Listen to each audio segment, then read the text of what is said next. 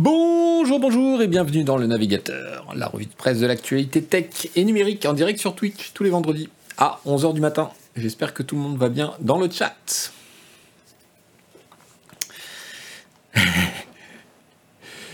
Bonjour les gens. Salut les modos, merci d'être là. Salut Jules, salut Denis. Tonique, vous avez vu? C'est cette soirée merveilleuse. Euh, plus d'intro, euh, oui, Cyber 92, désolé. Mais tu sais que tu peux euh, aller sur le bandcamp de Fishbone et acheter l'album avec toutes les versions de cette intro et l'avoir rien que pour toi. Son bandcamp, ça doit être FB1 ou FB-1. J'espère que vous allez bien dans le chat. J'espère que vous allez bien si vous m'écoutez euh, en replay sur YouTube ou en podcast.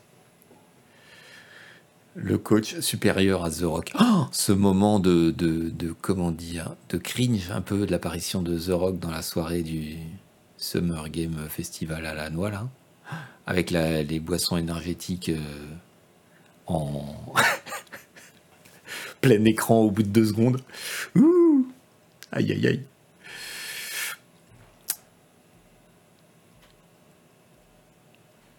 Zoa, voilà.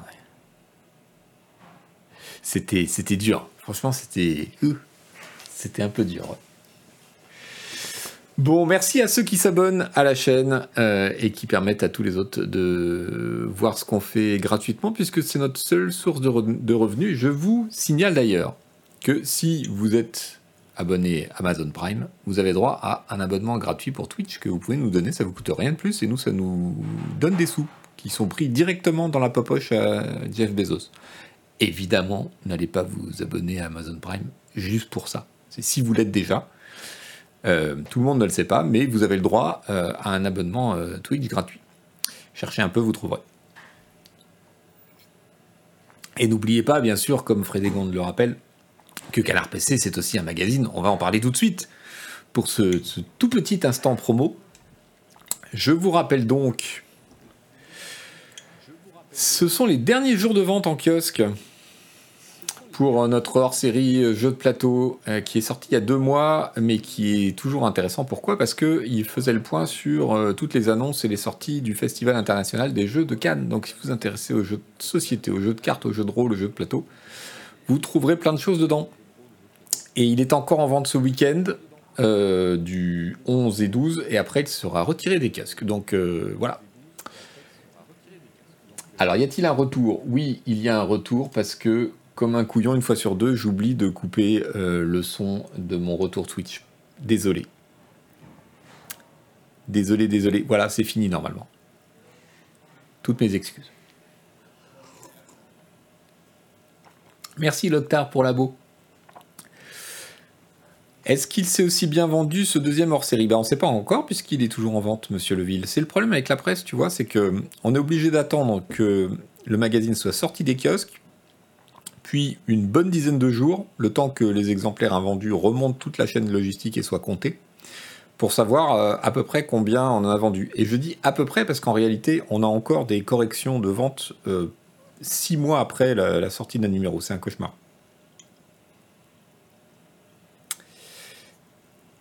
Salut Van Yaourt, bienvenue. Merci d'être là. Salut Magic Flow. Merci, merci. Red McDuck, il est dispo en numérique. Non, pas tant qu'il est en kiosque. Mais il le sera euh, sous peu. Si vous préférez la version numérique, on va la mettre euh, la semaine prochaine. Monsieur JS, six mois après, vous ne savez toujours pas exactement combien vous avez vendu. Voilà, à l'exemplaire près. On, sait grosso modo, euh, au bout de dix jours après la fin de la vente, mais il y a des corrections qui arrivent encore euh, pendant six mois. Et c'est encore plus long pour un, trimestriel, par exemple. Le canard PC hardware, j'ai des corrections qui arrivent pour des numéros de, de la mi-2021, là, qui me disent Ah ben non, mais en fait, euh, il y a 20 exemplaires par-ci ou 10 exemplaires par-là qui, qui n'était pas vendu ou qu'on a retrouvé. Non, c'est pas évident pour nous, euh, déjà 366. C'est même assez compliqué.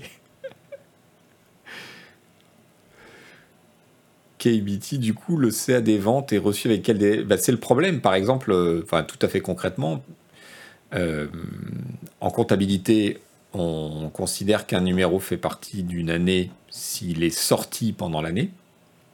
Donc par exemple, un numéro qui sort en fin décembre, il fait partie de l'année. Mais on est obligé d'attendre, par exemple pour le hardware, qui est en vente 3 mois, qu'il soit retiré des kiosques, puis encore euh, des semaines pour être sûr du chiffre d'affaires qu'il a fait, à quelques mégots près. Donc ouais, c'est compliqué pour les, pour les comptes euh, annuels.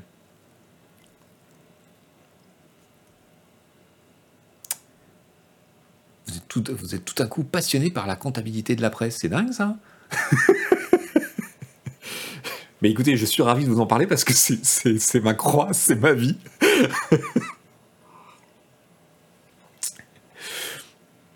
et ça pose des problèmes, oui, pour la compta et les bilans.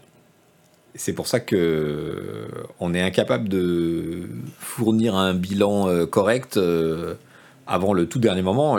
Légalement, en France, on a six mois pour euh, faire un bilan. Et nous, c'est vraiment, on est au taquet sur les six mois. Voilà, donc il y a ce numéro kiosque, il y a aussi le, nouveau numéro de Canard PC qui est tout à fait d'actualité puisqu'il y a un énorme dossier qui est consacré à l'Unreal Engine 5.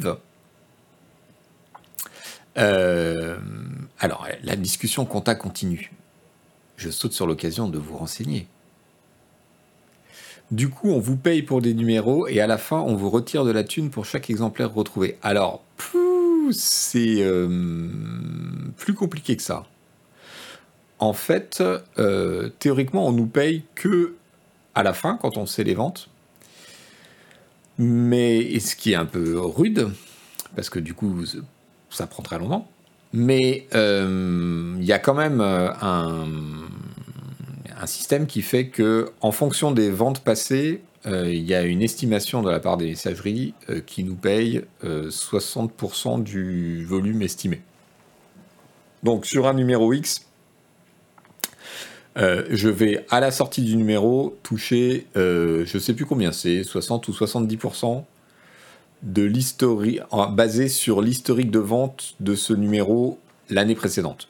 Donc quand vous lancez un magazine, c'est très compliqué parce qu'on ne touche pas d'argent avant très longtemps.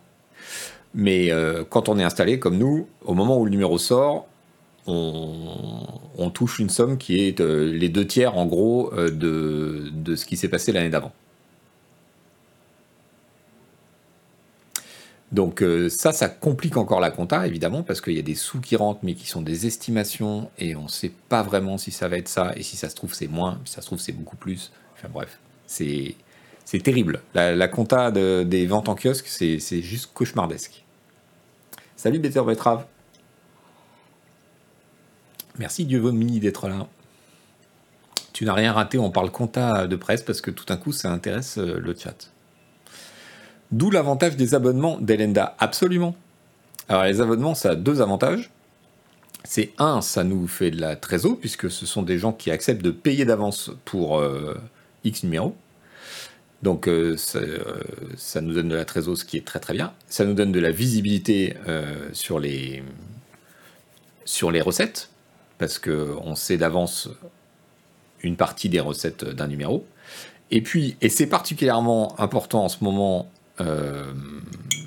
où le prix du papier explose, c'est que on, peut prévoir le, le, papier qu'on va, qu'on va commander. Euh, ça, c'est aussi super important. Euh, par contre, ça nous tire aussi une balle dans le pied dans certaines circonstances. Typiquement, l'année dernière, quand on a fait le Ulule euh, avec des abonnements à moins 20%, déjà notre marge était faible. C'était pour le lancement, les vrais abonnements, etc. Un an après, avec un papier qui a augmenté de ouf, les, les, numéros qu'on sert dans le cadre de ces abonnements-là, je ne suis pas sûr qu'ils nous rapportent de l'argent. En fait, je soupçonne qu'il nous en coûte.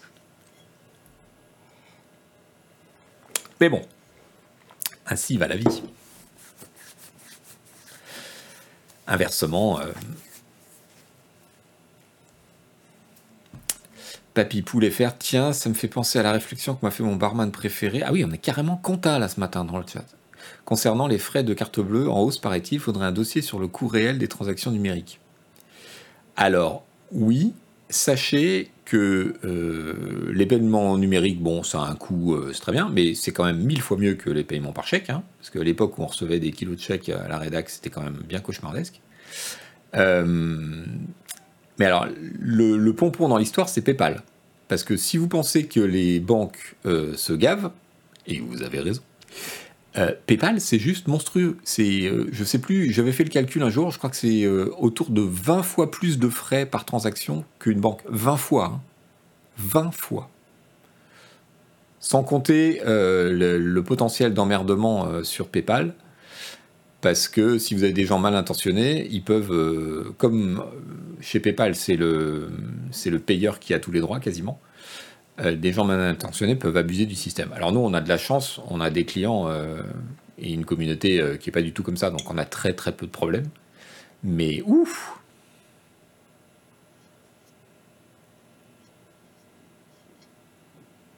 Le Bitcoin, c'est beaucoup moins, je crois, Ninja Master.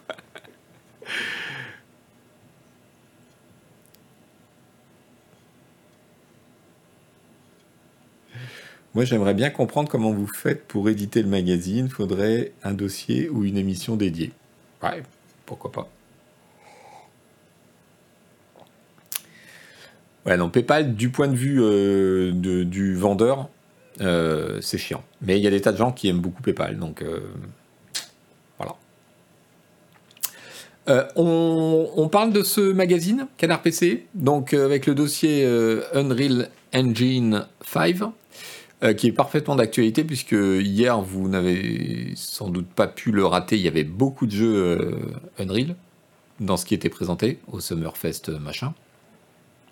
Et un, dossier bonus sur la, violence et l'hyperréalisme qui est super intéressant.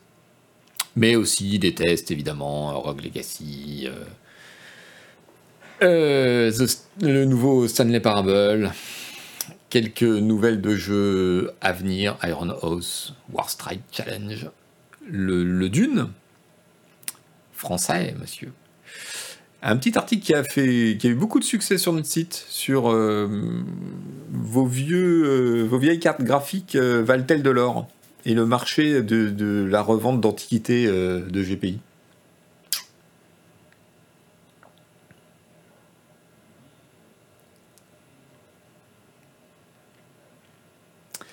Mario Musk qui nous dit PayPal du point de vue acheteur, c'est vraiment bien, bien sûr. Oui, tout à fait.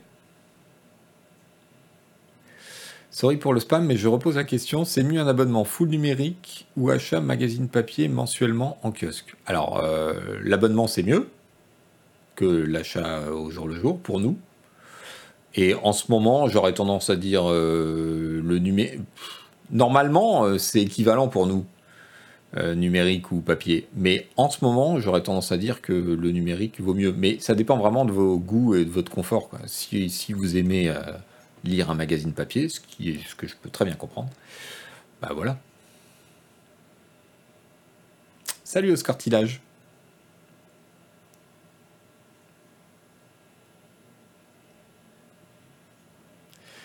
TLF78, en parlant de vieux GPU, je viens juste de me racheter une 3DFX. Ah, ça, c'est un truc que je comprends pas, mais c'est le thème de cet article. Tu, tu l'as payé cher ta 3DFX Imprimer le site au pire. Tonton j'ai envie de te dire, c'est presque ce qu'on fait déjà. 100 balles pour une 3DFX Ah putain, quand même.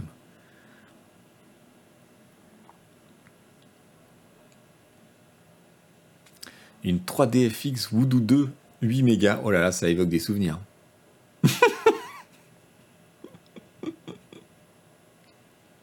Fougnon, c'est dur, c'est dur de lire le numérique dans les toilettes. C'est pas vrai, sur ton téléphone ou sur ta tablette, c'est tout à fait faisable.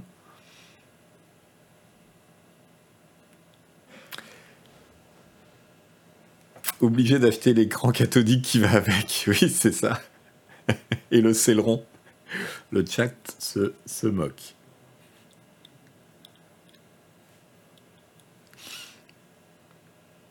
Ou un écran plat 4 tiers, ah oui, le top de la modernité d'il y, a, 10 ans ou 20 ans. plutôt 20.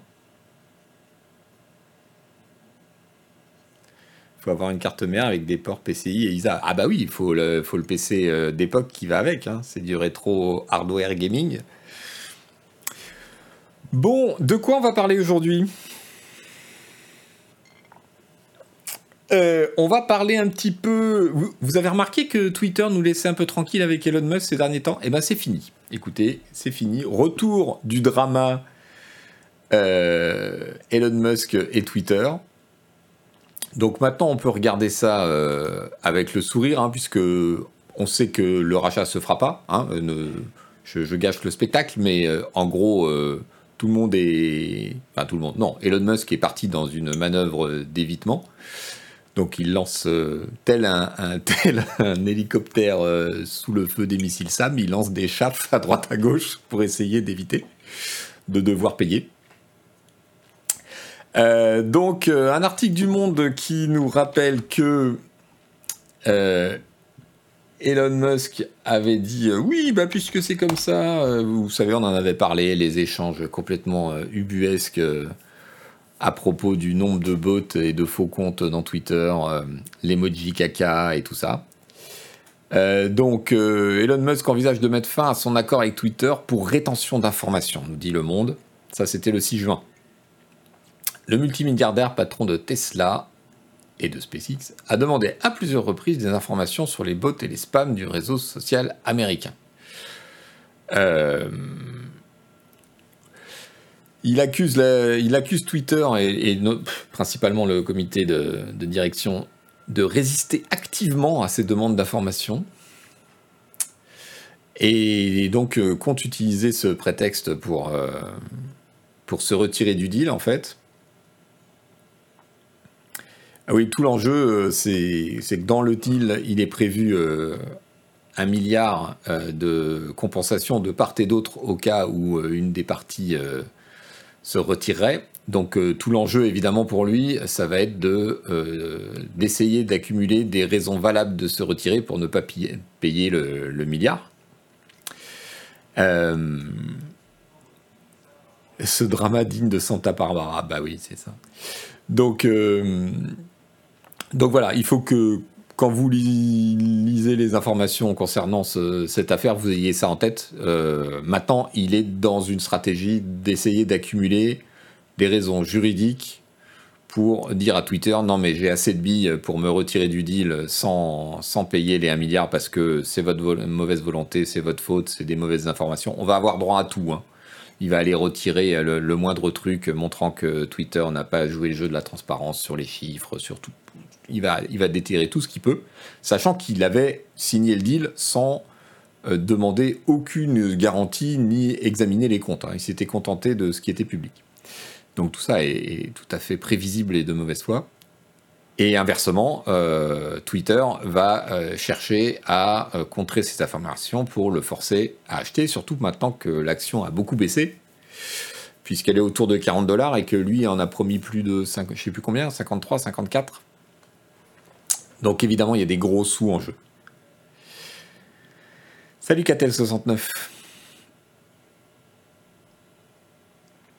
Euh, donc voilà, toute la question va être euh, de savoir si une des parties, à un moment, va juger que euh, l'emmerdement ne vaut plus la chandelle. Et donc, soit le board de Twitter décide que, bon, ok, ça va être trop long, trop compliqué juridiquement de faire payer Elon Musk, et donc, euh, bon, laissons tomber.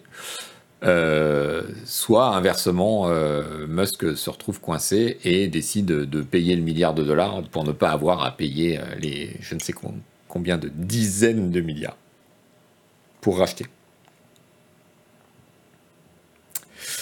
donc ça c'était le 6 juin et ce j'ai trouvé rigolo, c'est pour ça que je vous en parle, parce que sinon euh, l'histoire a quand même largement perdu de son intérêt. Euh, c'est que Twitter a fini par répondre, et c'est assez rigolo. Twitter va bien fournir les données sur les faux comptes à Elon Musk, nous dit Le Monde. Ça, c'était avant-hier, donc deux jours après. Euh, Le conseil d'administration de Twitter a finalement cédé à la demande d'Elon Musk, d'après un article du Washington Post publié euh, mercredi 8 juin. Alors, céder à la demande, c'est une façon bizarre de présenter les choses de la part du monde, hein, honnêtement, mais bon. Le réseau social prévoit désormais de donner accès aux multimilliardaires aux montagnes de données nécessaires pour répondre à ces questions. C'est très bien. Le conseil du groupe californien devrait fournir à M. Musk un flot de données comprenant les quelques 500 millions de tweets publiés chaque jour. Donc c'est une réponse du berger à la bergère. Après avoir dit euh, non mais voilà comment on fait, c'est pas possible de faire ce que vous demandez. Dis ok vous voulez le donner Très bien. Tiens vas-y prends ton zip de 500 milliards de teraoctets et, fous-nous la paix. Donc ils vont chercher à l'enterrer en fait euh, sous les données et voir, euh, et voir comment, qu'est-ce qui va donner comme raison euh, suivante pour esquiver, euh, pour esquiver le truc La réponse par le zèle, toujours efficace, dit Angelras. Oui, c'est une autre façon de, de résister, c'est de dire, ok, très bien, bah, transparence totale, euh, voilà, vous avez accès à notre banque de données, démerdez-vous. C'est rigolo. Bon, voilà, c'est rigolo. Tout ça parce que euh, Twitter euh, annonce dans ses comptes depuis euh, très longtemps qu'ils estiment le nombre de faux comptes à 5% et que y a plusieurs estimations extérieures qui jugent que c'est plutôt 20 voire 30%. Mais on l'a vu dans des épisodes précédents du navigateur, tout ça est, très compliqué parce que tout dépend ce qu'on appelle un faux compte, tout dépend ce qu'on appelle un bot. Il y a des bots qui sont tout à fait euh, utiles et valables. Par exemple, euh, nous, on, en utilise un pour poster automatiquement un tweet quand un article vient de sortir euh, sur le site. ce n'est pas a priori quelque chose qui est négatif pour Twitter, c'est de l'information. Il y a des bots qui sont tout à fait utiles pour surveiller un certain nombre de choses, pour proposer des services, etc. Et puis il y a évidemment des trolls, des bots de spam, etc. Donc c'est assez compliqué.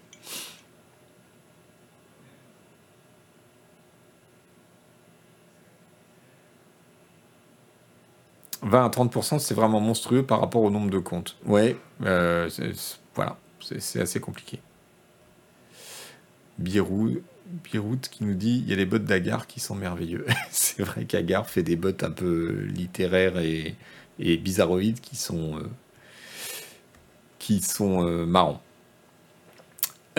Puisqu'on est dans les réseaux sociaux, je voudrais vous parler d'une histoire qui m'a amusé, mais même si en fait elle est super triste.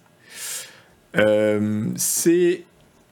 Je ne sais pas si vous en avez entendu parler de cette. Alors, je suis mal positionné sur cette caméra. Tiens. J'ai pas fait gaffe. Cet influenceur chinois qui a disparu quasiment du jour au lendemain. Les bottes de cette lieu, dit Beyrouth. Oui.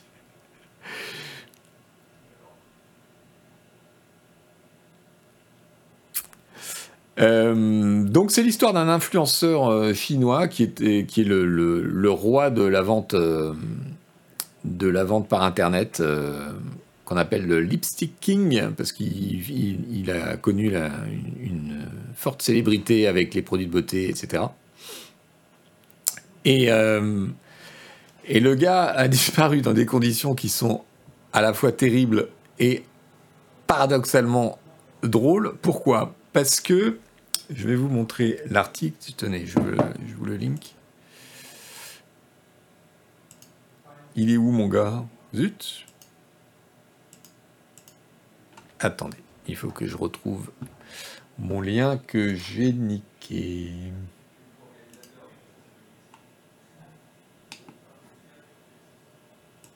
Une seconde, pardon. Ah bah il était là en fait. Euh, voilà, pourquoi est-ce que cet homme a disparu soudainement À cause de ça?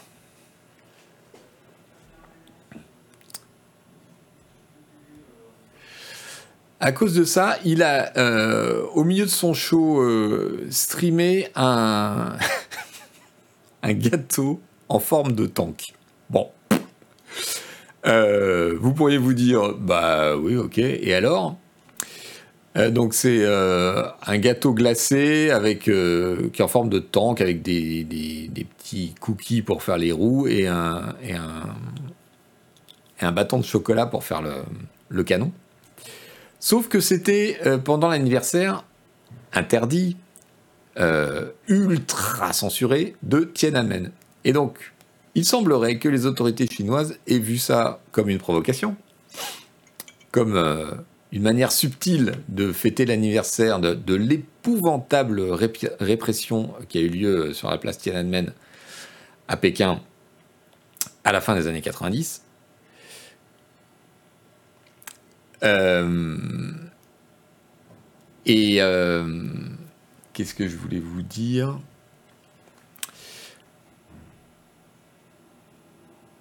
À la fin des années 80, pardon, c'est 89, je crois, à Tiananmen. Salut Vernon Subutex. C'est clairement un hommage à l'insurrection. Et je suis même pas sûr parce qu'en fait, euh, en fait, le paradoxe, et c'est bon. Alors, euh, passons sur le, passons. Non, euh, je veux dire, détaillons le côté tragique de la chose. le gars a disparu. Le stream a été immédiatement interrompu. Il est revenu pour dire oh, il y a un problème technique, etc. On n'a plus entendu parler de lui ensuite. Euh, son attaché de presse répond plus aux questions. Euh, sa chaîne n'a pas repris, etc. Bon, c'est horrible. Enfin, c'est du cancel à la chinoise. Ça, ça plaisante pas du tout, du tout, du tout. Euh, mais le, le, truc ironique dans cette histoire, c'est que c'est un jeune homme. Il n'a pas connu les événements. Et la censure chinoise est tellement impitoyable sur, euh, euh, ces événements de Tiananmen que paradoxalement, il a très bien pu euh, faire une gaffe sans le savoir. Et en tout cas, on voit sur les, c'est ce que raconte cet article, on voit sur les réseaux sociaux chinois des très jeunes gens qui ignorent tout de ce qui se passe et qui se demandent pourquoi le gars a disparu et qui donc posent des questions des questions qui sont extrêmement gênantes pour la censure chinoise. Donc tout ça est un espèce de cercle vicieux qui fait que, euh, bon, il y a un effet stressant d'une part, que Weibo, le, Facebook chinois, essaye de maîtriser euh, à, grand renfort de, censure manuelle. Mais il y a aussi le fait que, ben voilà, il y a toute une génération qui n'est pas au courant du tout de ce qui se passe et euh, qui est donc paradoxalement, potentiellement capable de faire des bourdes sans le savoir.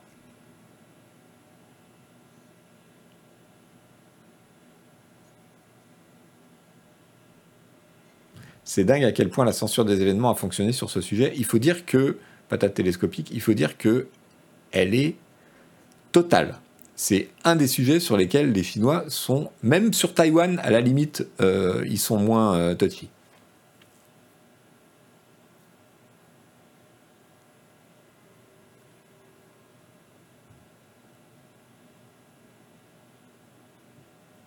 Donc euh, l'histoire, fondamentalement, l'histoire est horrible parce que c'est un exemple de plus de la dictature euh, qu'est la Chine. Euh, mais euh, paradoxalement, il y a un côté ironique qui est bon.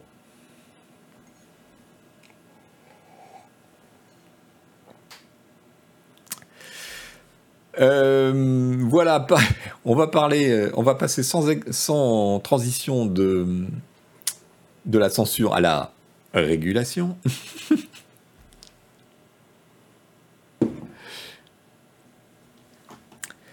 Rien à voir, à Taïwan, l'anniversaire a été célébré. Non, je ne dis pas ça, je dis, euh, quand je citais Taïwan, c'est le sujet de l'indépendance de Taïwan pour la censure, euh, chinoise. Je ne disais pas qu'il y a de la censure à Taïwan, euh, Wong Wik.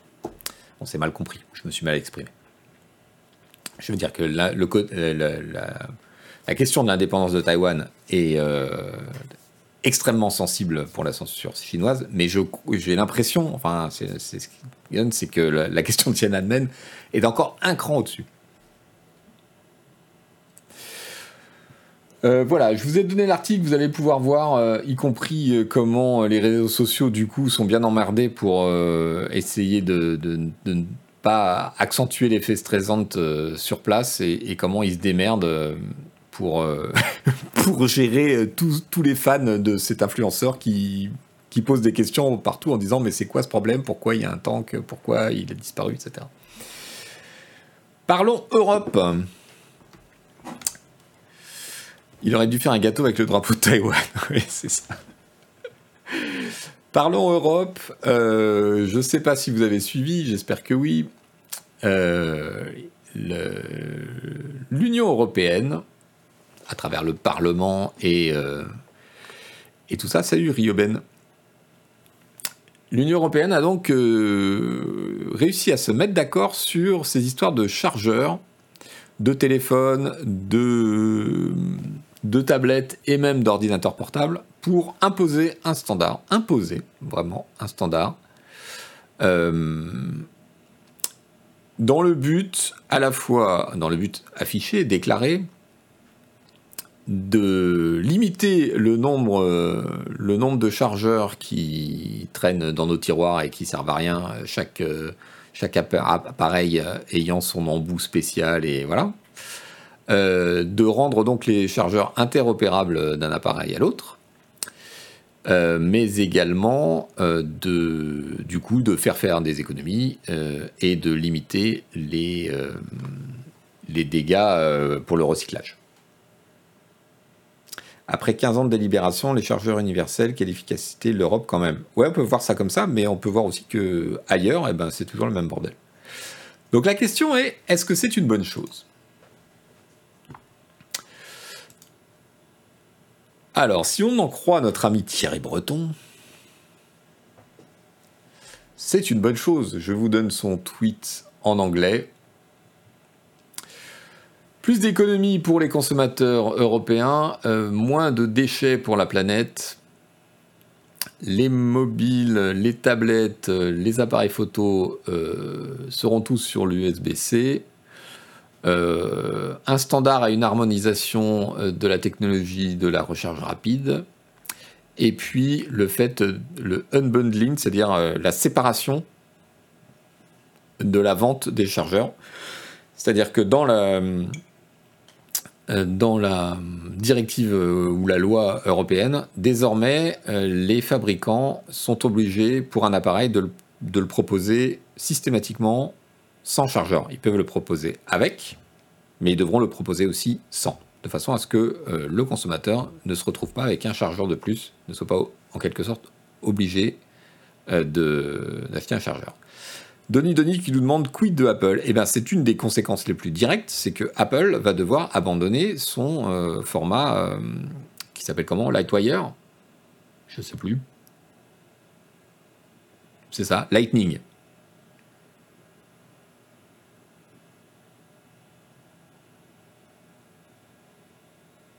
Lightning, voilà.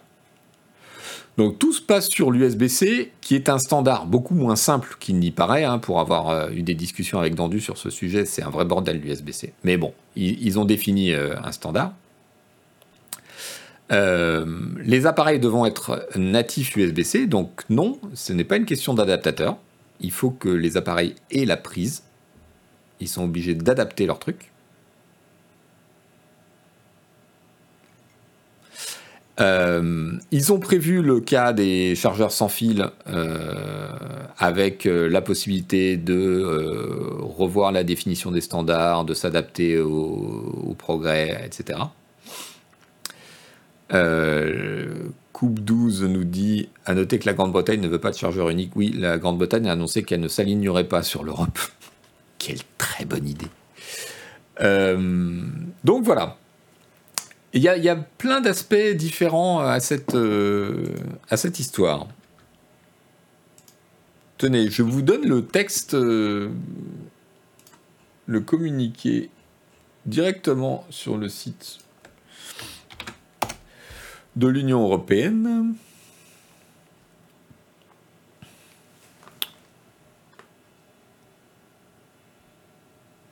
On dit qu'on a entendu un cri de douleur dans la Silicon Valley. Euh, nous dit Papy Poule. Je.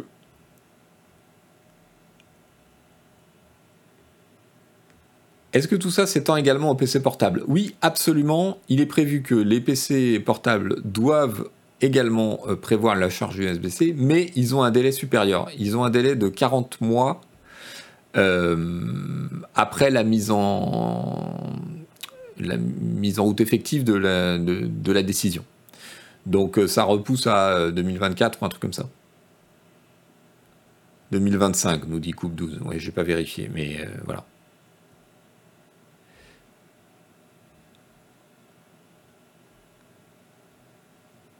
Alors le premier, effectivement, euh, comme nous dit Vandal Hertz, mais c'est sur du court terme vu que les formats sont voués à évoluer. Euh, effectivement, la, première euh, réaction qu'on pourrait avoir, et c'est le cas de beaucoup d'Américains et de, la big tech, c'est que ben, on fixe la technologie à l'USB-C. Euh, qu'est-ce qui serait passé si, il y a quelques années, ils s'étaient tous mis d'accord pour cette horreur de mini USB, par exemple? Euh, Si demain, il y a un connecteur plus performant qui arrive, comment, comment on fait? Est-ce que ça veut dire que, du coup, les constructeurs ne pourront pas l'utiliser? Enfin, tout. C'est potentiellement un obstacle.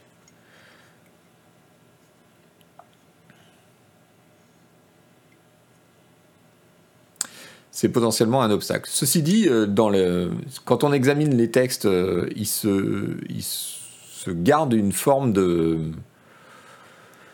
Une, certaine latitude pour faire évoluer les standards et pour euh, les réadapter, etc. Mais le principe de la broche USB-C est fixé.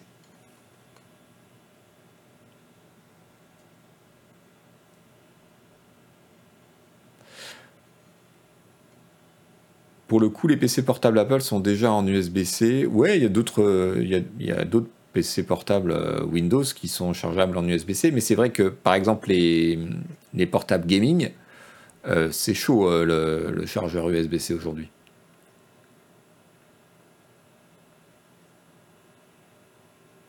L'USB-C doit pouvoir tenir assez longtemps. Bah, je sais pas, regardé la timeline de l'évolution de l'USB. Mais euh, ça, évolue quand même relativement souvent, quoi. Et puis quand tu dis le format USB, il y, a le standard et puis il y a la forme de la prise. On a eu du petit USB, du mini USB, du USB normal, maintenant du USB-C.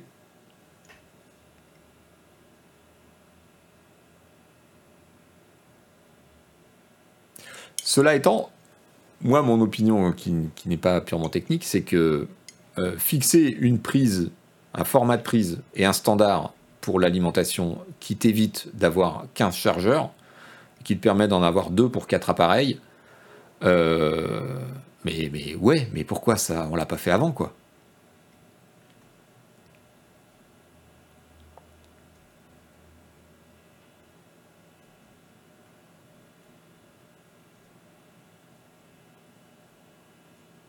Le portable gaming sert avant tout à faire cuire les œufs, dit Ninja Master. Donc voilà, le principal euh, impact, c'est donc que tous les constructeurs vont devoir euh, utiliser la prise USB-C, la norme USB-C fixée par l'Europe. Tout n'est pas encore déterminé hein, euh, pour le chargement de leurs appareils. donc téléphone, appareil photo, tablette et d'autres. Un peu plus tard également les ordinateurs portables, qui ont un petit délai pour s'adapter. Euh, et secondement, pour le consommateur, hein, les deux effets principaux, secondement, c'est donc, pardon, première conséquence, c'est que Apple va devoir trouver une solution, puisque c'est un des seuls à avoir un port propriétaire. et secondement, les fabricants devront proposer la vente de leurs appareils sans chargeur.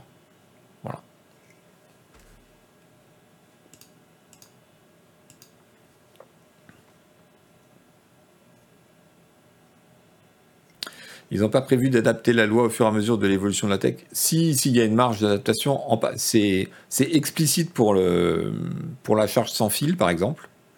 Euh, pour le reste, je ne sais pas. Je ne me suis pas tapé euh, toute la, toute la décision.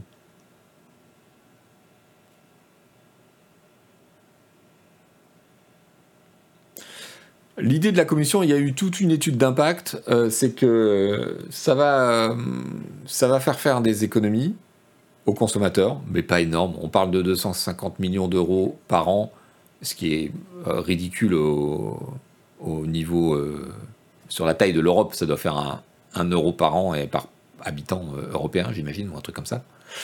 on parle de, beaucoup de déchets éliminés quand même. Et puis, moi, il me semble que c'est un peu du bon sens. Euh, les études d'impact prévoient aussi un, boom et du chiffre d'affaires pour justement euh, les, fabricants et les vendeurs de chargeurs séparés, parce qu'à partir du moment où on fait une norme euh, et un standard appliqué par tout le monde, il y a moyen de justement faire en fait du, du progrès technique sur, sur ce marché qui est beaucoup plus large. Donc euh, il y a beaucoup de gens qui arguent que euh, oulala, mais non, ils comptent faire baisser les prix, mais c'est pas ce qui va se passer. Puis d'ailleurs, faire baisser les prix des chargeurs, c'est pas une bonne idée parce que les risques, etc. Mais c'est pas forcément ça qui est visé. Ce qui est visé, c'est que des acteurs du marché puissent se lancer, euh, par exemple, justement, en proposant des chargeurs de très bonne qualité, avec des services qui sont pour l'instant inédits parce que parce que le constructeur qui doit fournir un chargeur avec son appareil, il ne le fait pas forcément euh, pour pas augmenter le prix de son truc. Donc euh, voilà, la visée de la Commission euh, et du Parlement, c'est ça. C'est de, dire, voilà, on, on unbundle le, truc et on voit ce que ça va donner sur un marché du chargeur qui, est possible de faire, qu'il est possible de faire évoluer. Ramon Edge, j'ai entendu qui vous hurle n'achetez pas de la camelote en chargeur. Oui, tout à fait. Tout à fait.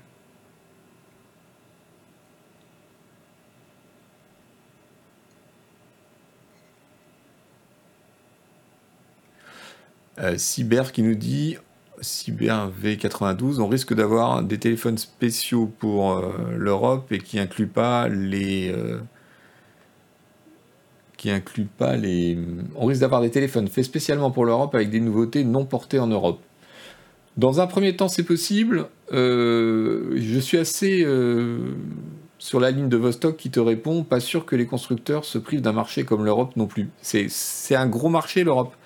Et je pense que l'Union européenne euh, gagnerait à avoir plus de conscience de son impact économique.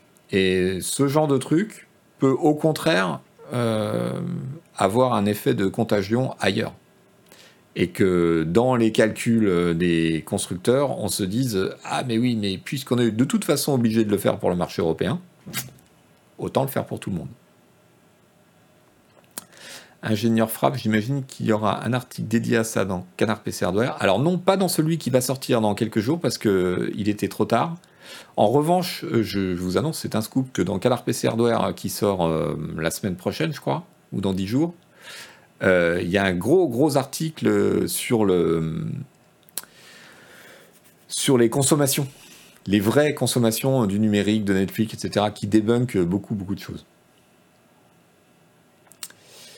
Nucléaire Dovakin qui me demande Bonjour Yvan, je voulais savoir, il n'y a, pas de mots croisés dans le dernier canard PC, je ne les trouve pas sur le site. Bah, ils n'ont peut-être pas encore été publiés.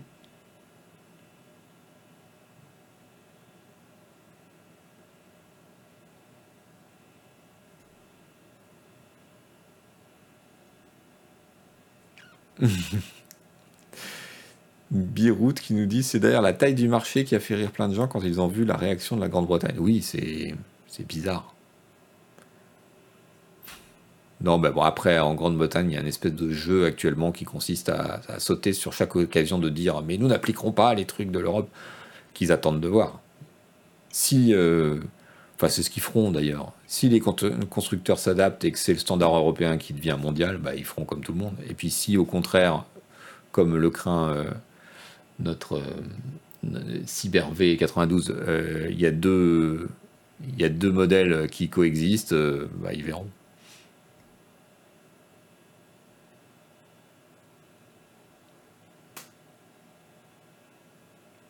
Frédégonde qui nous prédit la, cata je vous le dis, on va avoir des chargeurs uniformisés et des prises femelles qu'ils ne seront pas. Oui, c'est vrai qu'il y a. C'est un gros bordel le standard USB-C. Euh, Mais bon, j'imagine J'imagine que euh, dans les décrets d'application, euh, dans, dans, tout ça, tout ça va se, va se régler. Les Anglais auront des chargeurs à gauche, dit Papy Poule. Très bien. Mick Deville, bienvenue. Merci Scornieux et Lucky Star, au fait, pour les abos. Et aussi Cornelius, et aussi Loctar, et aussi Siddhartha. Euh, qu'est-ce qu'on a ensuite? Ah oui, un truc rigolo. Non, je ne boirai pas de whisky français, rendez-nous l'Écosse.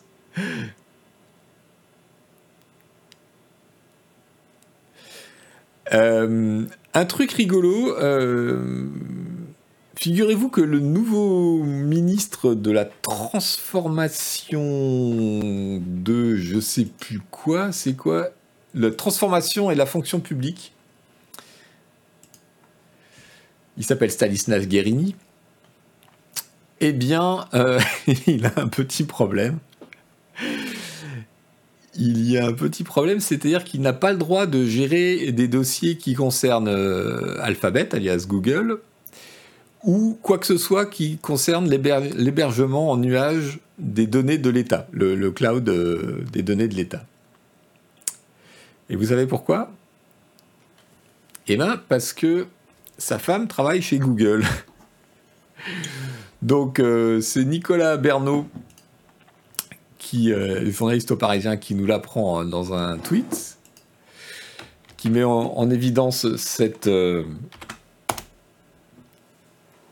cette situation légèrement ubuesque, disons. Donc, je sais pas. Je me dis que Peut-être qu'on aurait pu s'en apercevoir avant et que se dire qu'en tant que ministre de la transformation et de la fonction publique, c'était pas top d'être empêché comme ça. Mais bon, ce, gouvernement n'est pas, n'est pas à sa près, visiblement. Ravenel qui dit c'est bien la première fois qu'un conflit d'intérêts les arrête pourtant. Alors, ça les arrête non, la preuve, le gars il est quand même nommé. Euh, simplement, euh, voilà, c'est. Euh, c'est. la règle théorique. Voilà. Il n'est pas censé se mêler des dossiers qui concernent Google le, ou le cloud. Bon, voilà, c'était en passant pour rigoler parce que c'est absurde, évidemment. Alors, un autre truc absurde que je voulais vous, ça sent de plus en plus le cabinet fait pour sauter après les élections. C'est la version optimiste. J'aimerais bien le croire, euh, M. Leville, se dire euh, Ouais, bon, ils vont rectifier ça au prochain gouvernement. ok. Ou pas. Allez savoir. Euh, qu'est-ce que je voulais vous montrer? Oui, ceci. Figurez-vous qu'il s'est passé un truc rigolo. Euh, je voulais vous parler d'une d'une intelligence artificielle tellement proche de l'humain qu'en fait non, c'était des humains derrière.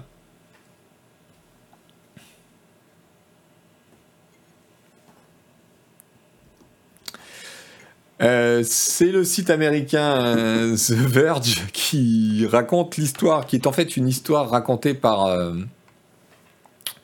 The Information.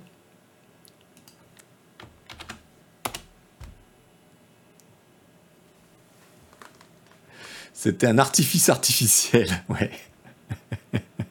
Exactement. Donc en gros, euh, c'est une espèce de start-up qui, euh, qui s'appelle Nate et qui assurait qu'elle utilisait l'intelligence artificielle pour euh, compléter ou aider aux achats des consommateurs sur le site web à partir du moment où ils avaient un historique, etc. Il s'agissait de les aider à compléter automatiquement leur panier, leur machin, leur truc. Euh, Brissou nous dit Mechanical Turk, c'est exactement. Mechanical Turk, c'est exactement ça. C'est une intelligence naturelle. Et en fait, euh, évidemment, la startup en question euh, rencontrait beaucoup de difficultés sur certains sites web à cause des mesures anti-bot. par définition. Et du coup, en fait, ce qu'il faisait, c'est qu'il mettait des petites mains derrière euh, qui travaillaient, je sais plus où, aux Philippines, voilà. Donc la plupart des, transactions euh, euh, faites par la, fameuse société Nate étaient en réalité gérées de façon totalement manuelle par des travailleurs aux Philippines. Donc entre le, le, site The Information qui derrière un paywall, donc c'est pour ça que je vous dirige vers The Verge qui en fait le résumé annonçait qu'en gros, euh, en 2021, entre 60 et 100% des, euh, des transactions gérées par la startup étaient manuellement et pas du tout avec l'intelligence artificielle. Donc des humains payés pour résoudre des captchas pour des bots, c'est à peu près ça. On est à ce niveau, oui. J'ai vu passer un tweet sur des IA qui bossent sur des œuvres d'art qui ont par effet de bord créé leur propre langage vocabulaire. Oui, Zapon en 77, effectivement, il y a un truc comme ça. C'est euh, les IA qui créent les images.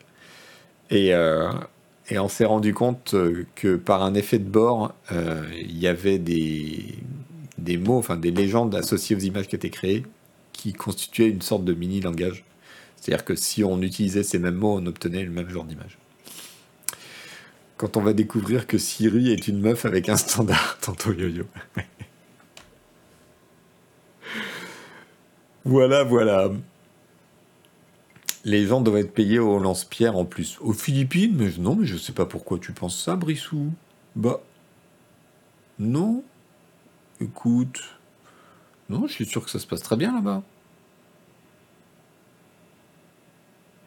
Donc évidemment, l'article raconte que ça n'a pas empêché la start-up de lever des millions euh, sans dire un mot à ses investisseurs de ces légers petits problèmes.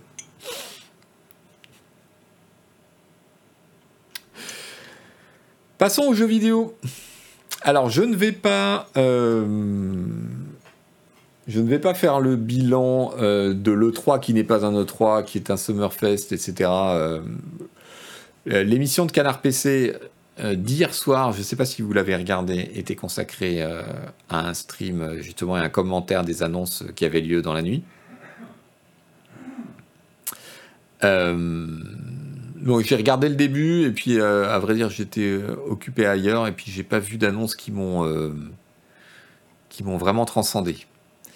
Donc je vous recommande de regarder le replay sur euh, YouTube qui devrait tomber euh, dans la journée. Non, peut-être pas dans la journée, plutôt lundi. Ou le replay sur notre sur notre comment chaîne Twitch si vous êtes abonné. Voilà, la rédaction s'est réunie à commenter en direct les, annonces euh, et on a profité pour larguer beaucoup beaucoup de petites anecdotes qui ont animé la soirée.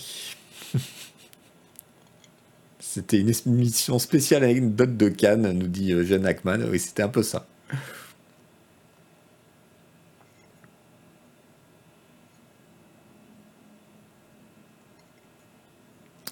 Très bien l'émission, mais à cause de toutes ces annonces Peggy 18, je ne vais pas pouvoir montrer le replay à mon fils de 13 ans. Alors il y a eu un tunnel de, de jeu au début du, euh, de l'event là, de, de l'événement, de la conférence, de je sais pas comment il faut dire un tunnel de jeux qui font peur de science-fiction euh, avec du gore euh, qui était assez impressionnant.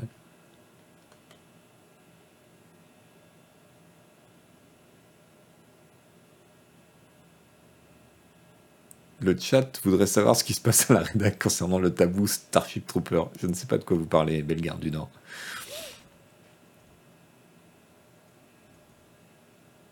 Salut, Subakucha.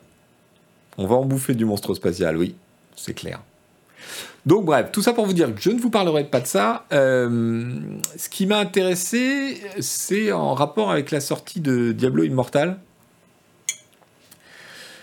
Euh, donc euh, un article de The Verge qui nous rappelle que en raison de la législation sur les loot box qui sont assimilés à des jeux de hasard et donc d'argent euh, en Hollande et en Belgique, euh, Diablo Immortal, donc le jeu mobile, enfin la déclinaison euh, mobile et, d'ailleurs aussi PC, mais principalement mobile, d'Activision Blizzard, ne sort pas en Hollande et en Belgique.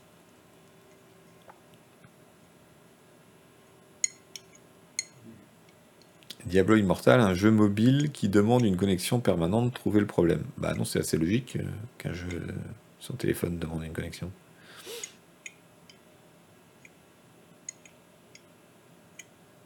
TLF 78, on ne parle pas des jeux auxquels je ne peux pas jouer. Ils sont plus malins que nous, dit Race. Oui, c'est pas faux. C'est pas faux.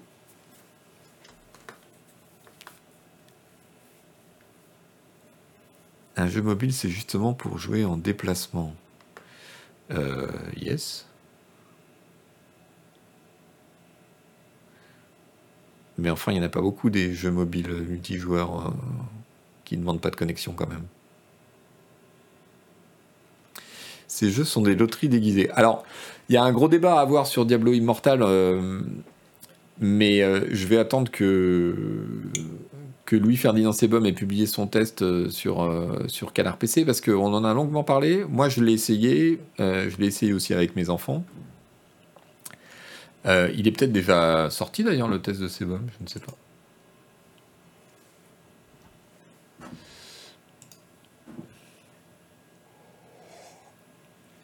Il est sorti, me dit-on.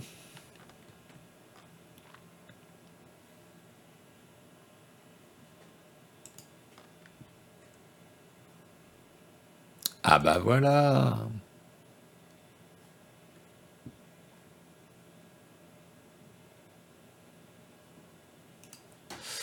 euh, donc le test est sorti. Vous pouvez... Ah bah merci euh, Moeva, merci beaucoup. J'allais copier le truc. Euh, donc je suis assez de l'avis de il a affirmé que vu que tes enfants avaient aimé, il devait contractuellement, mais à 8 minimum. c'est ça. c'est légèrement exagéré, mais c'est ça. Après, perso, le pire, c'est surtout la récupération des assets du jeu précédent. C'est vraiment un jeu fait pour gagner du fric plutôt que penser pour les joueurs. Non. Mick Deville, j'ai une mauvaise nouvelle à t'annoncer. Tous les jeux qui sortent sont pensés pour faire du fric.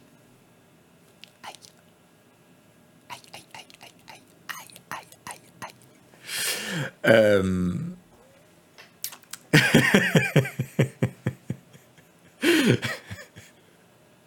Ça s'appelle le commerce.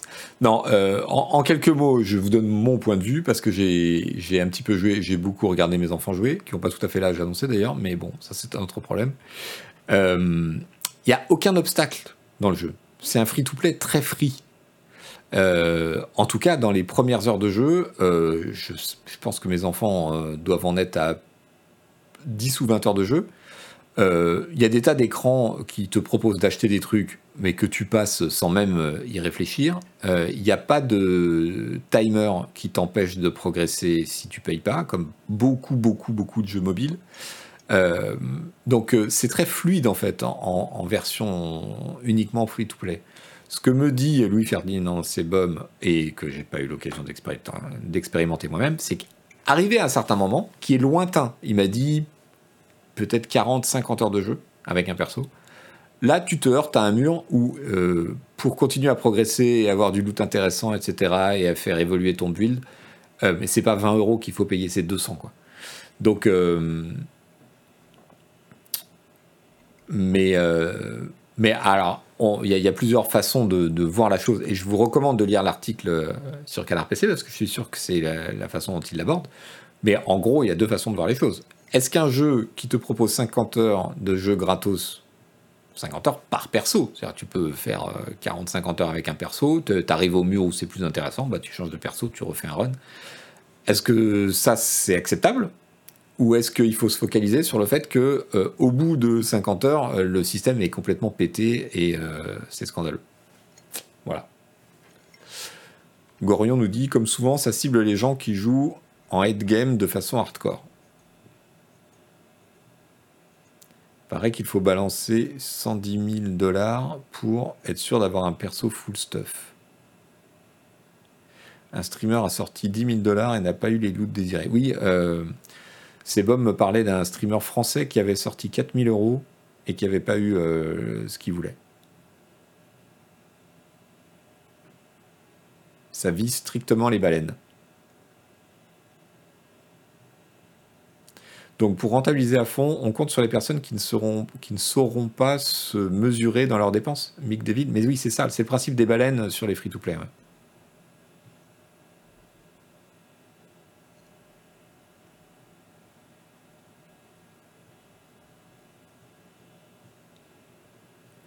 Donc euh, moi je sais pas. Écoutez, le, jeu je l'ai trouvé bien. J'ai pu y accéder sans payer. Euh, j'ai pu y jouer avec mes enfants, on s'est bien amusé et on n'a pas du tout été gêné par la monétisation. Maintenant, ça repose, et c'est pour ça que j'en parle aujourd'hui, le, problème euh, éthique de la loot box, du DLC et des micro-paiements, et de la façon dont tout ça repose finalement sur une forme de d'exploitation du client alors on peut argumenter que si les gens ont 10 000 balles achetées, ils peuvent le faire, mais il y a aussi des gens euh, pour qui c'est une, maladie, et tout ça ressemble quand même beaucoup à du jeu d'argent. Donc c'est pour ça que je vous en parle aujourd'hui, parce que cette histoire de lootbox, on avait un petit peu oublié, et euh, c'est remis au goût du jour avec euh, Diablo Immortal, mais tout le monde ne l'a pas oublié.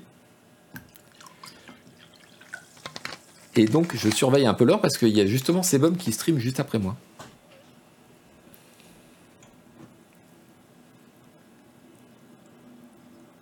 On paye pour avoir la fin d'un film, le dernier chapitre d'un bouquin. Ben non, mais on paye pour avoir le début. Est-ce que c'est pas un bon argument de dire euh, est-ce que c'est normal pour, pour avoir de payer pour avoir la fin Un film et un bouquin, tu payes pour avoir le début. Donc euh, là, voilà.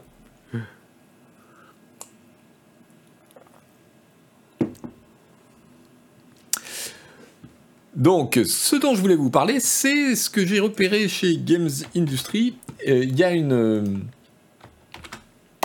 un groupe d'associations de défenseurs euh, des consommateurs, euh, dirigé par les associations, euh, les entités américaines Fairplay et Center for Digital Democracy, qui se sont réunis et qui ont demandé à la Federal Trade Commission, donc le, gendarme du commerce américain, de se pencher sur la question de FIFA et ses lootbox donc euh, FIFA, vous savez, c'est le jeu de foot évidemment, mais c'est le principe de, la FIFA Ultimate Team, qui est un, système de lootbox absolument fou, euh, qui procure un pognon absolument monstrueux à Electronic Arts, euh, qui a été en cause dans toutes les discussions sur les lootbox il y a quelques années en Europe. Donc, euh, donc voilà, il y a euh, une prise de parole des, associations euh, et qui, qui s'adresse directement aux gendarmes du commerce et de la consommation américain pour qu'ils s'emparent du sujet.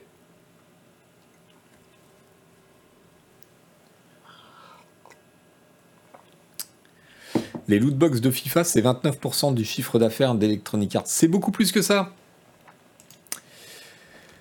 Euh, je vous file le communiqué des associations si jamais vous voulez avoir le détail. Et en vrai, euh, il y a un truc assez rigolo, c'est que... Et là, c'est Stephen Tolilo, euh, le, journaliste d'Axios, qui, qui nous le dit.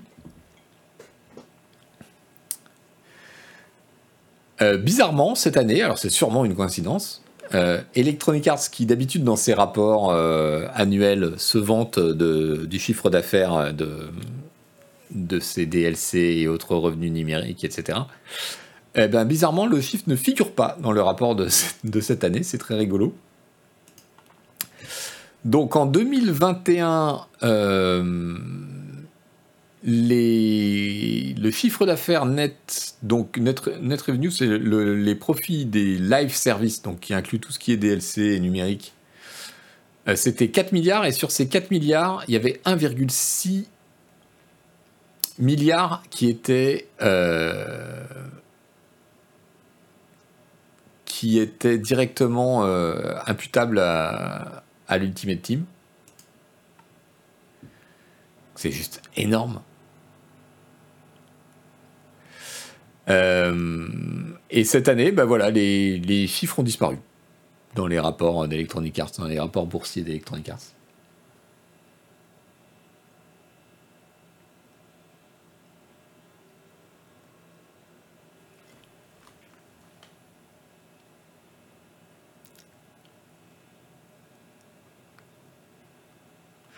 Donc bon, c'est assez rigolo. c'est juste pour vous dire que voilà, on n'en a pas fini avec ces histoires de lootbox. Ça reste un vrai problème. Diablo, la sortie de Diablo Immortal le montre. ces efforts des associations le montrent. c'est un truc que l'industrie ne veut pas regarder en face. Et, un jour ou l'autre, elle va être obligée.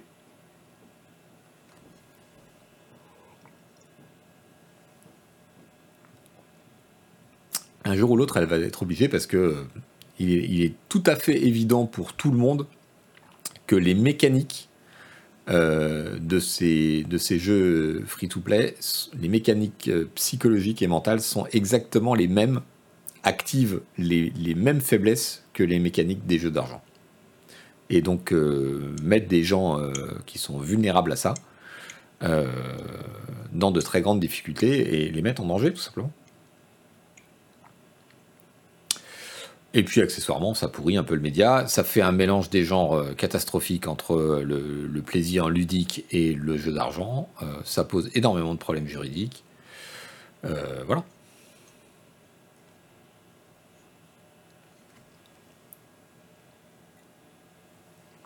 Voilà, voilà. Yoxotot qui dit même mécanique que les médias, c'est-à-dire?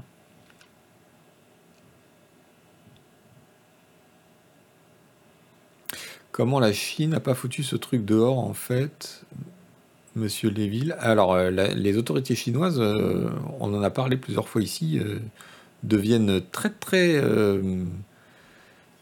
comment dire, euh, vigilante sur les mécanismes de, monétisation, justement, et on reprochait à leurs acteurs d'avoir des comportements abusifs. Je suis devenu addict à Canard PC à cause des articles gratuits. Snurf arrive à la bourre, mais c'est pas grave, merci d'être là. Le simple fait d'exploiter ce genre de mécanique ne constitue pas du pur abus de faiblesse. Alors, la difficulté du truc, c'est euh, qu'il y a des jeux free-to-play qui utilisent euh, eh bien, les DLC et les micro-paiements et qui sont pas abusifs. Et il y en a d'autres qui le sont. Euh, quand on est connaisseur des systèmes, on, le voit très vite. Et quand on ne l'est pas et qu'on est législateur extérieur, c'est beaucoup plus compliqué d'expliquer à quelqu'un pourquoi quelle mécanique est sain et quelle mécanique n'est pas sain, n'est pas saine. Euh, le risque que prend l'industrie à ne pas traiter ces problèmes, c'est justement de se retrouver dans une situation un petit peu comme ce qui se passe en, Belgique et en Hollande, où le législateur qui n'y connaît rien s'empare du problème et taille à la serpe dans le truc, euh, potentiellement en coupant euh, des pans de développement et de système économique qui, auraient une légitimité et qui sont interdits parce que euh, eh ben, on a trop tiré sur la corde et au bout d'un moment, le législateur en a eu marre. Et donc, euh, il a taillé dans le gras en se disant bon, ben voilà, plutôt des victimes innocentes côté business que des victimes innocentes euh, côté consommateur. Voilà.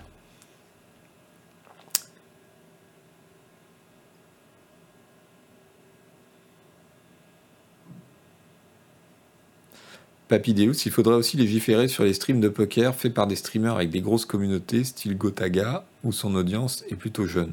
Alors moi, il y a un truc qui me choque depuis très très longtemps euh, sur la, comment dire l'attitude de certains streamers vis-à-vis de euh, Football Ultimate Team, euh, des DLC d'une manière générale, et, et cette espèce de, c'est un show en soi en stream de larguer des sommes incroyables euh, dans les jeux et de le faire publiquement devant ses auditeurs, ça légitime ça.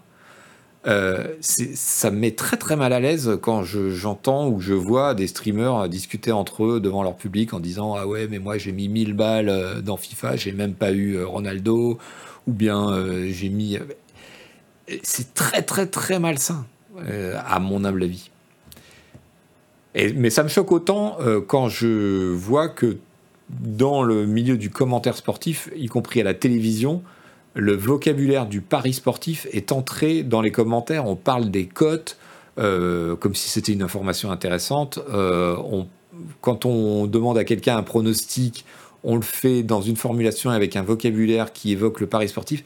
Tout ça me semble très très malsain. Donc c'est pas que le jeu vidéo, hein, c'est l'ensemble de la société autour de ça, je trouve. Tu ne joues pas à FIFA avec l'espoir de t'enrichir, je ne comprends pas la comparaison avec des jeux d'argent.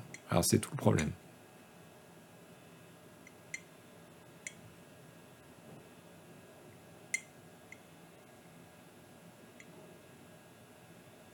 Dafinga dit les pronos de l'équipe du soir avant match et même à la mi-temps. Oui, je pense en partie à ça, mais il n'y a pas que, hein. euh, même ailleurs.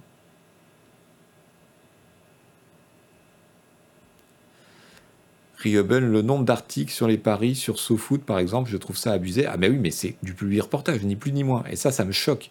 Dans SoFoot, la page sur euh, les paris, les cotes, etc., c'est ni plus ni moins que de la pub déguisée euh, et moi, ça me choque, vraiment.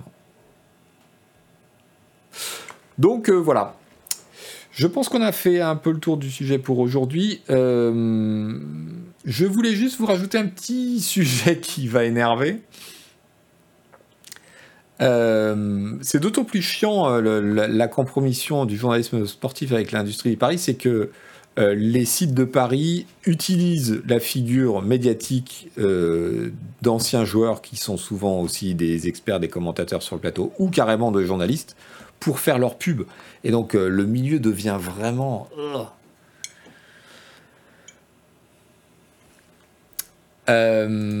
un petit... On en a déjà parlé. L'Arabie saoudite a créé un fonds souverain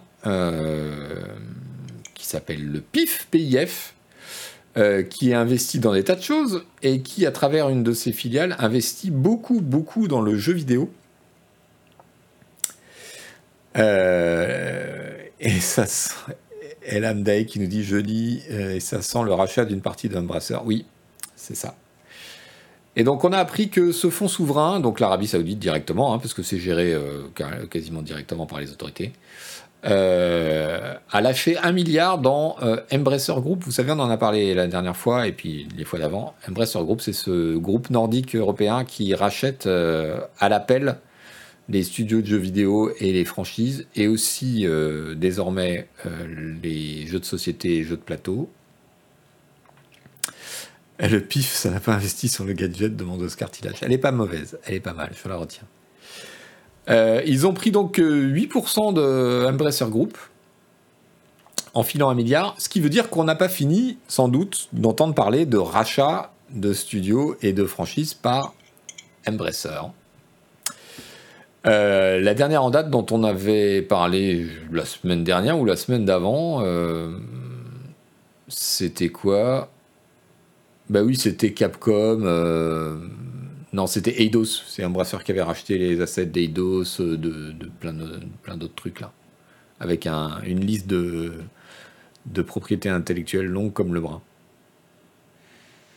Bon, maintenant, il va falloir faire gaffe quand vous dites du mal des jeux embrasseurs, c'est un coup à finir découpé dans une ambassade. Tout à fait. Euh, cet investissement euh, du PIF, donc de, fait bizarre, je, je, reconnais. En fait, c'est Seville Gaming Group, la filiale euh, du fonds souverain qui s'occupe d'investissement dans le jeu vidéo. fait suite à plusieurs autres investissements. Ils ont 5% de Nintendo. Ils ont acheté SNK. Ils ont 5% dans Capcom. Ouais, ils ont acheté beaucoup de, beaucoup de parts dans beaucoup de jeux. Ils avaient aussi investi 3 milliards, nous rappelle euh, Video Game Chronicle, euh, en actions Activision Blizzard, Electronic Arts et Tech2. Donc ils vont toucher un petit pactole avec leur achat d'Activision Blizzard par Microsoft, j'imagine. Oui, c'est ce que dit l'article d'ailleurs. Euh, Embracer, donc, euh, c'est une compagnie suédoise et euh, on en avait parlé la semaine dernière ou la semaine d'avant, c'est eux qui ont racheté Crystal Dynamics, Eidos Montréal, Square Enix Montréal, et tout un catalogue d'Eidos, incluant Tomb Raider et Deus Ex. donc la question des fonds souverains qui se posent dans le sport, dans le vrai sport, va peut-être pas tarder à se, à se poser aussi dans l'e-sport. On en avait parlé il y a plusieurs semaines, parce qu'ils investissent aussi dans les compétitions e-sport, euh, les Saoudiens, et peut-être dans le jeu vidéo.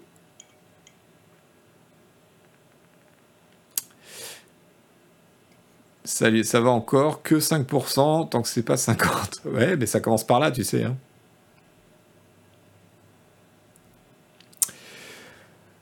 Voilà pour euh, la séquence jeux vidéo. Il nous reste qu'un quart d'heure avant Louis Ferdinand Sebum. Alors, on va aller vite sur les NFT. Je vous avais euh, repéré. Alors, puisqu'on parle de jeux vidéo, allez, on enchaîne sur du jeu vidéo NFT. Un truc assez rigolo.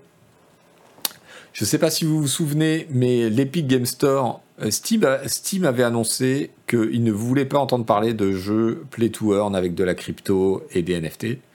Et aussitôt, l'Epic Game Store avait dit non, mais nous, on est pour les, comment dire, la révolution technologique, tout ça. On est pour que les développeurs puissent essayer des trucs. Donc, nous, sur l'Epic Game Store, on acceptera euh, les, euh, les jeux NFT et compagnie. Donc, il y en a un qui a été présenté euh, qui s'appelle Grit. Donc c'est un jeu de, c'est un battle royale western qui a été présenté euh, récemment et le, le, titre de Kotaku laisse peu de place au doute. Grit, G-R-I-T. Donc le premier titre, le premier jeu de Blockchain euh, qui arrive sur l'Epic Game Store euh, ne ressemble à rien ou ressemble à de la merde, en gros, c'est leur titre. Et effectivement, les vidéos, euh, vous les regarderez dans l'article, euh, elles sont assez pathétiques. Est-ce qu'ils les citent dans l'article, les vidéos? Ah non. Bon, ben, ah si, voilà.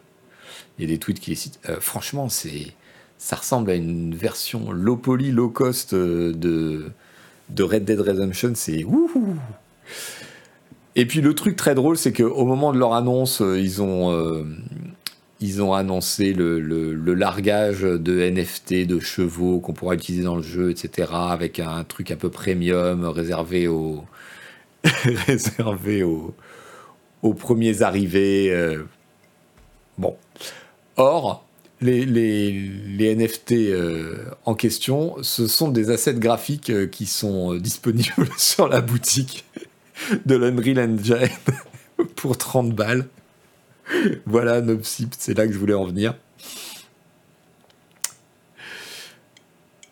Euh, donc euh, bon, il y a des connaisseurs qui n'ont pas tardé euh, à retrouver les assets graphiques utilisés pour, le NFT, notamment le cheval super légendaire machin, qui vaut 30 dollars. Donc si, vous voulez si vous voulez acheter l'asset graphique pour l'utiliser dans votre, dans votre jeu,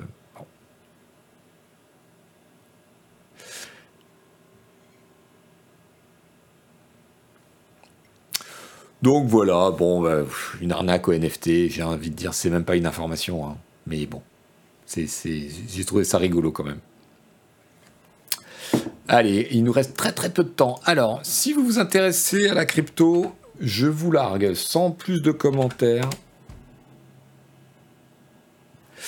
Euh, cet article du journaliste du Guardian, Alex Ern, vous savez, on avait raconté la semaine dernière ses mésaventures parce qu'il s'est retrouvé, c'est le spécialiste de, c'est un journaliste technologique au Guardian, et il s'est retrouvé au cœur euh, d'un, d'une émission de, comment, de, crypto-monnaie complètement pourrie qui utilisait son nom. On a raconté l'anecdote la, semaine dernière, retrouvez le replay si vous voulez, c'était très marrant de voir comment il il s'est débattu là-dedans et, et ce que ça donnait. Et là, il fait un article un peu de fond sur le thème, ok, les crypto-monnaies se sont cassées la gueule ces derniers mois, est-ce que ce marché peut rebondir? Euh, les arguments pour, les arguments contre. Si vous lisez l'anglais, c'est assez intéressant, ça fait le point. C'est pas révolutionnaire, mais ça fait le point sur la situation. Et, euh, voilà, je pense que c'est intéressant. Caribou FR, c'est un hommage à la skin de cheval d'Oblivion Euh, ouais, c'était Oblivion ou Skyrim, je sais plus. Ah, Fratus nous dit Oblivion, pas Skyrim.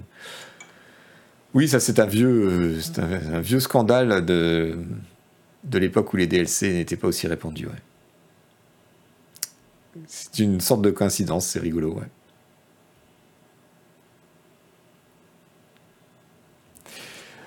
Euh, allez, pour laisser du temps à Monsieur Sebum, on va passer directement au bonbon de cette euh, séance et de ce navigateur.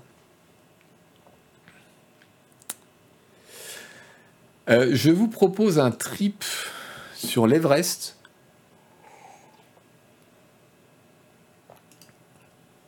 C'est une vidéo euh, qui a gagné les GoPro Awards, donc c'est un truc un peu publicitaire et tout ce que vous voulez. Mais en attendant, c'est ultra impressionnant. Donc c'est une expédition qui a filmé sa montée de l'Everest. Euh, et euh, il y a une vidéo de 6 minutes euh, sur YouTube avec un, montage des différentes étapes. Et notamment le moment où ils arrivent tout en haut. C'est incroyable quand même. C'est quand même absolument incroyable, je trouve. Des images d'une beauté. Voilà, ça dure 6 minutes. Euh, on a les différents camps euh, d'altitude. Voilà la dernière étape euh, vers, le, sommet. Donc là, vu l'altitude, les, mecs portent des masques à oxygène, évidemment. Hein. Ils ont de la chance. il fait beau. 8848 mètres. Regardez-moi ce paysage. C'est stupéfiant quand même. C'est absolument stupéfiant.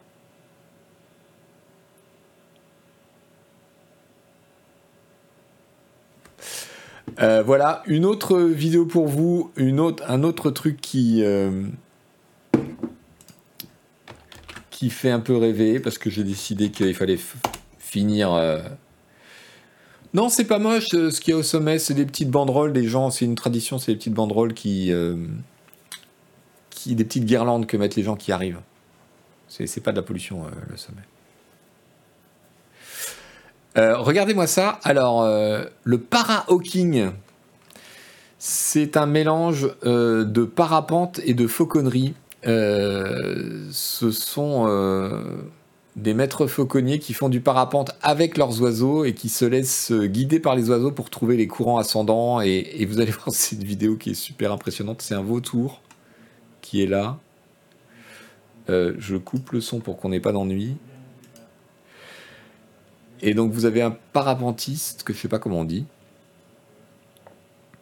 euh, qui vole, euh, mais vraiment à côté de l'oiseau, jusqu'à ce que voilà, l'oiseau se perche sur lui. je trouve ça incroyable.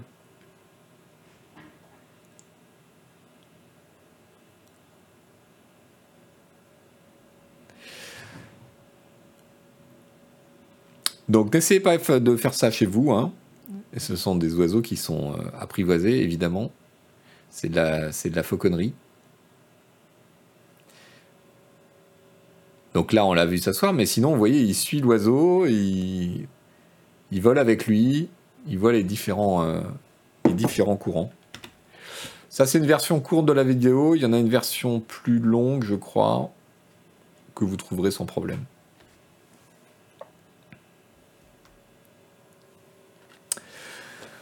Voilà, merci à tous. D'un autre côté, chez nous, c'est relativement calme niveau vautour. Oui, bah oui. À Paris, tu peux le faire avec une nuée de pigeons et une patte. Merci à tous d'avoir suivi ce navigateur. Je vous rappelle, si vous regardez ou nous écoutez en replay, que c'est en direct sur Twitch tous les vendredis à 11h. Merci au chat d'avoir participé, euh, d'avoir euh, contribué voire corriger. Merci euh, au modo d'avoir été là. Merci beaucoup. Si vous êtes arrivé en cours de route, euh, le replay sera disponible demain dans la journée. Je vous souhaite euh, un très bon vendredi et un très très bon week-end. Ciao ciao. À bientôt la semaine prochaine, évidemment, vendredi 11h. Passez un excellent week-end. Bye bye.